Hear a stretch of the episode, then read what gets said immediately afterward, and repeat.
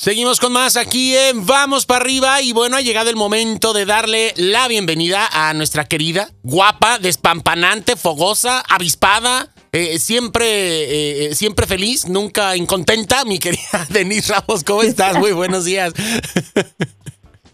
Siempre feliz, nunca infeliz. Nunca infeliz, ¿no? Así, este, pero Es que hay gente que hay gente que se dedica a lo contrario, Denise. Entonces, pues bueno, ¿no? Y, y dices, tienes tantas cosas por enfrente, tienes tanto que agradecer. La vida te llena de tantas cosas y tú estás enfocado en el único agujero que tienes en la pared renegando de él, ¿no? Entonces, este, pero bueno. Ah, estás enfocado a, ser infeliz, ¿no? A ser infeliz. Es como, como si estuvieras dedicado, como si esa fuera tu misión. Y, viendo, hay gente que lo, hay gente que lo, Hace. Tienen maestría o doctorado en quejumbre, ¿no? Es el que la queja En infelicidad. En infelicidad, ¿no? Y, y, y, nunca cambian, Denise. Y precisamente el tema del día de hoy es por qué a veces eh, evadimos o qué hacer para verdaderamente adquirir ese compromiso para el, para el cambio, un cambio benéfico y a veces cambios que no nos agradan tanto, pero que en un futuro nos van a traer cosas buenas. ¿Qué es lo que nos detiene, Denise? ¿Es, es la flojera? ¿Es el lodo en el zapato? ¿Es el miedo a enfrentar cosas nuevas? ¿Qué pasa por nuestra mente y por qué a veces nos da miedo enfrentarnos a estos cambios? Es todo lo que dijiste, ¿no? O sea, es, es el miedo al cambio, el miedo a las cosas nuevas. Acuérdate que, que a la mente no le gusta el cambio. Nosotros desde que estamos pequeños vamos aprendiendo eh, todo, cómo se hace todo, cómo tengo que pensar, cómo tengo que actuar y, vamos automatizando procesos. Entonces la mente dice, allá, ya, ahí sí quédate, ya no gastes más energía, así estás bien. Y de pronto vienen las emociones que, que son esas emociones incómodas, porque siempre hemos dicho que las emociones no son ni buenas ni malas, son placenteras y son incómodas, ¿no? O sea, las, las emociones positivas, la alegría, el amor, son emociones placenteras que, que, que, obviamente, que también te dan eh, químicos de bienestar, ¿sí?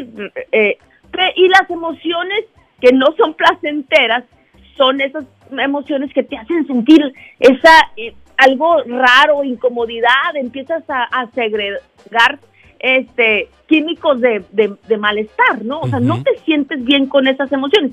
Y hay personas que se acostumbran o que las anestesian, que dicen, híjole, no me, no me siento bien, pero ni siquiera ven eh, qué, están sintiendo, por qué lo están sintiendo, ni siquiera observan la emoción, simplemente la anestesian y luego dicen, así soy, ¿sí? ¿Y cómo la anestesian? Pues así como anestesiamos todos las emociones, ¿no? O sea, hay gente que la anestesia comiendo, se siente culpable, come, se siente enojado o enojada, come, se siente triste, come. Y se luego siente, pues, se vemos siente feliz, se, siente feliz, come, se siente alegre, come. Entonces, pues valiendo, ¿no? Sí, se siente feliz y dice quiero estar más feliz, entonces como más, ¿no? O sea, entonces aquí la cosa es que no, no deciden, porque fíjate que las emociones son así como, como eh, foquitos que se van prendiendo, ¿sí? Son foquitos de energía que, que, señales que nos va dando el cuerpo, pues porque acuérdate que el cuerpo o la mente es muy, muy, muy inteligente, entonces nos va dando señales de qué nos hace sentir mal, qué nos hace sentir bien y qué tenemos que cambiar. Pero imagínate que una persona que, que va manejando y en su, en su coche, en su auto, y de pronto se prende el foquito de revisa tu, el, motor y agarra un pedazo de tape y se lo pone un, pedazo de masking tape o duct tape y se lo pega ahí donde está el servicio, dale servicio al motor y ya no lo ve y ya no lo observa y ya no ya no siente la necesidad de llevarlo al taller, eh, llevar su carro al taller, porque resulta que mejor evade, evade y, ni siquiera le pone atención a, a, que pues dice que le dé servicio. Y así sucede con las emociones. Entonces, mientras las evadimos, comiendo, bebiendo, fumando, todo lo que hacemos para no sentir. Entonces no nos damos cuenta que las emociones nos están diciendo, oye, si, te, si esto te da ira, o sea, si te enojas con, con esto, ¿qué tienes que cambiar para dejar de sentirte así? Si esto te provoca frustración y te sientes frustrado, ¿qué tienes que hacer para dejar de sentirte así? Y entonces te dan, esas son las emociones. Si cuando ves a alguien eh, fitness o delgado o que, o que está cumpliendo tus metas, sientes envidia, se te llena tu, tu ser de esa emoción incómoda que es la envidia y la evades y mejor te, dices, ves a, ves a alguien que pues que está logrando cambios en sí mismo, en sí misma y que está bajando de peso porque, y, y, tú también quieres, pero pero tú no estás comprometido y entonces sientes envidia y, y ni, ni siquiera evalúas, ni siquiera observas qué estás sintiendo, qué estoy sintiendo en este momento y por qué estoy sintiendo envidia. Ah, porque esa persona está logrando hacer algo que yo puedo hacer, pero que no estoy comprometida o comprometido. Porque esa persona está luchando por sus metas, porque esa persona sí, sí tiene un compromiso con, con su mejor, con mejorar y, y, y lo está llevando a cabo y yo no. Entonces, ¿qué tengo que hacer para dejar de sentir envidia? Pues hay gente que en lugar de dejar de sentirla, le da más, le, le inyecta más envidia. Le echa leña al fuego, ¿no? La potencializa. Le echa leña, la potencializa y ni siquiera ve que es una señal que le está dando eh, esta máquina tan perfecta que es el, el, la mente y el cuerpo y el organismo de decirle, hey, ¿por qué o para qué sientes esta emoción? Es para que tú generes un cambio en ti, porque tú también puedes, pero, pero la persona mejor dice, ay no, es que mira, se operó. Ay, no, o como decía yo antes, pollo, porque yo me acuerdo que después de mi segundo embarazo, eh, quedé con muchos kilos de más y de, de, pronto veía a las, a las actrices que habían tenido hijos al mismo tiempo que yo y que habían vuelto a su peso normal eh, de antes del embarazo y yo decía, pues claro, ellas a eso se dedican ¿Sí me entiendes? O sea, ahí tienen todo. Tienen luego luego el cirujano, ahí de seguro se hizo esto o se inyectó. de seguro.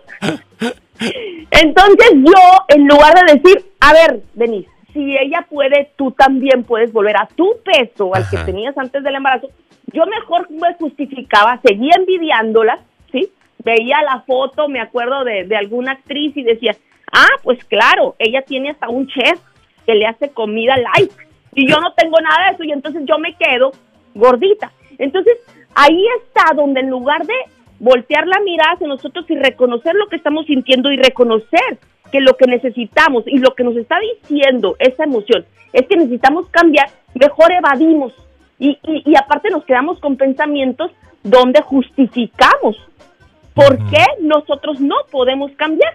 Y entonces eso es lo que hace que nosotros no nos comprometamos con el cambio, que nosotros justificamos, decimos, así soy, siempre he sido así, la gente a mi alrededor así es, yo soy, yo soy gordita, yo soy gordito, yo, yo tengo mal carácter, yo soy una persona que siempre ha fumado, yo no soy de las personas que hace ejercicio, y así te vas con una larga lista de lo que tú eres, y ya te lo pones. ¿Quién dijo que tú eras? ¿Y quién dijo que no podías cambiar? No, es que ya llevo 10 años haciendo eso. No, es que ya llevo 30 años haciendo eso. Ya llevo 40 años. Entonces, cuando tú lees historias de éxito de personas que decidieron y se comprometieron a cambiar y empezaron con nuevos hábitos, tú te das cuenta que hay gente que tenía 40 años haciendo lo mismo y pudieron hacerlo. ¿Por qué? Porque se comprometieron porque se empezaron a escuchar, porque empezaron a autoobservarse. Y, y la autoobservación eh, es, se llama en psicología metacognición, donde tú mismo puedes ver qué estás pensando, qué estás, cuáles son tus creencias y por qué estás haciendo lo que estás haciendo. Entonces tú te autoobservas, te sales así como, como del cuadro y empiezas a ver la pintura desde afuera y dices, ah, mira, todas las, mira todas las excusas que está poniendo y las justificaciones. Aparte, ¿de dónde aprendió? que no podía. Y entonces es cuando te comprometes y empiezas a cambiar los hábitos. Y no, no, no piensas en 21 días, piensas en 200 días para que el cambio se establezca en tu mente. Piensas en cada día, cada día tú establecer esa, esa decisión, ese compromiso de cambiar todas las mañanas te lo implantas en tu mente y empiezas a cambiar porque tú quieres una mejor vida. Oye, Denise, porque luego de repente, eh, y a lo mejor va a ser muy sonso el ejemplo que voy a poner, descubres que tienes ciertas habilidades, ¿no? De repente luego dices, no, yo no, no, no corro. A mí no, no, yo no sé correr, yo no, yo nunca he corrido, pero... Ah, pero cuando te sale un perro en la calle. No, hombre, corta te queda la cuadra.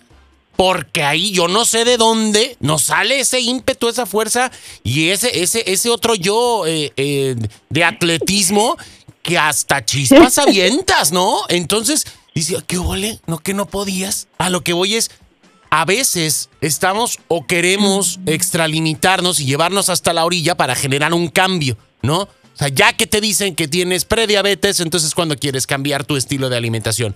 Ya que te dicen que este, pues ya no hay remedio para una circunstancia, es cuando intentas hacer algo, ¿no? Entonces, pues no hay que esperar a que el perro venga a corretearnos para que entonces podamos entrar en acción y cambiar, ¿no? Ahí es cuando nos damos cuenta. O sea, yo siempre le, le digo a la gente, o sea, tú dices que no puedes dejar de gritarle a tu esposo ¿verdad? Sí, yo no puedo dejar de gritarle porque es un inútil, ok. O, porque así soy yo. Yo yo soy, yo tengo un hablo temperamento, hablo, fuerte, y, y, aparte yo siempre he sido así, así aprendí, mira, desde chiquita mi mamá me gritaba y me insultaba y yo por eso grito y, e insulto. Entonces le digo, a verle, si alguien te dijera que te iban a dar un millón de dólares si un mes no les gritabas e insultabas a tus hijos o a tu marido, ¿crees que lo podrías lograr? ¿Cuánto? ¿De cuánto estamos hablando? Un millón de dólares. Entonces ahí, fíjate cómo la gente puede cambiar. Exacto. O sea, por algo extrínseco, ¿sí? Por una motivación extrínseca, por una motivación de afuera. Imagínate, o sea, de que puedes, puedes, pero no quieres. ¿Por qué? Cambiar implica esfuerzo, implica eh, compromiso, implica este, dificultad, o sea, entonces eh, todo el mundo está interesado, claro, sí, sí, sí quiero cambiar, dicen, pero, pero no están comprometidos. Entonces hay una diferencia muy grande entre, entre estoy interesado, pues voy a hacer lo que, lo que se me haga fácil, lo que se me acomode. Ah, estoy comprometido, voy a hacer lo que se tenga que hacer con tal de lograrlo. Esa es la diferencia. O sea, estoy interesado a ver qué, a, ver, a ver qué me va saliendo, a ver qué va saliendo, pues mientras esté fácil la cosa, ah, estoy comprometido, hago lo que sea, me voy a levantar a las 5 de la mañana, voy a tomarme el jugo verde, no me gusta, pero me lo voy a tomar, voy a, sí, o sea, aunque no me guste, aunque me desagrade, yo voy a acostumbrar a la mente, al cuerpo, a todo mi organismo, a un cambio. ¿Por qué? Porque quiero una mejor vida, porque quiero estar más fuerte, o porque quiero ser una mejor mamá, porque quiero ser un mejor papá, porque quiero ser un mejor empleado, porque quiero ser una mejor persona, porque no me tengo que definir como, como ya creí que era. No, es que yo, yo soy de las personas que postergan. ¿Quién dijo? Tú te lo vendiste. Exactamente. Y es lo que has hecho por muchos años. Entonces es cuestiona esa creencia y cámbiala. Va a costar muchísimo trabajo, sí, pero si te comprometes y dices, lo que sea que tenga que hacer, lo voy a hacer, lo vas a lograr. Perfecto. Pues vamos a ponernos eso muy, muy presente. Ahora sí que agarrar el post-it y pegárnoslo en la frente para que no se nos olvide. Ahí traerlo para que nos esté recordando constantemente que tenemos que hacer este esfuerzo por cambiar. Denise, me encanta. Muchísimas gracias por todos estos tips, todas estas herramientas para poder generar estas modificaciones positivas en nuestro interior para convertirnos en una mejor versión de nosotros mismos. Me encantaría que nos compartas tus redes sociales porque estoy seguro de que ahí, pues bueno, todos podemos encontrar más material de esta índole, más videos tus libros y un montón de cosas, ¿no? Eh, mis libros son Atrévete a brillar, que está en Amazon, y Levántate, sacúdete y vuela. Y, y estoy en Instagram como Denise Ramos M y en Facebook como Denise Ramos Murrieta, terapeuta conferencista. Perfecto. Ahí me pueden encontrar. Muy bien, corazón. Pues te mandamos un besote y nos hablamos muy pronto. Y gracias, eh, como siempre, por tu colaboración aquí en Vamos para Arriba.